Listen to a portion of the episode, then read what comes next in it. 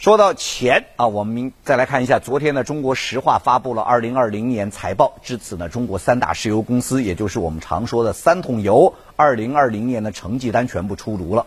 中信精北的消息说，二零二零年三桶油合计实现净利润七百六十八点八六亿，日赚大约二点一亿元。而二零一九年呢，三桶油合计实现的净利润是一千六百四十三点一八亿，日赚约四点五亿。所以呢，和二零一九年三桶油相比，二零二零年的净利润降幅超过了百分之五十三。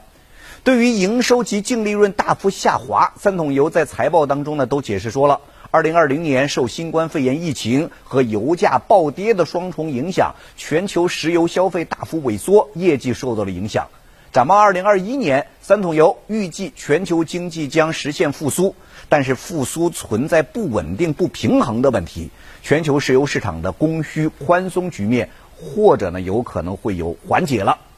国际油价也会企稳回升。二零二一年，碳中和、碳达峰概念大火，三桶油在财报当中也都透露了将积极的推进绿色低碳转型，打造绿色低碳企业。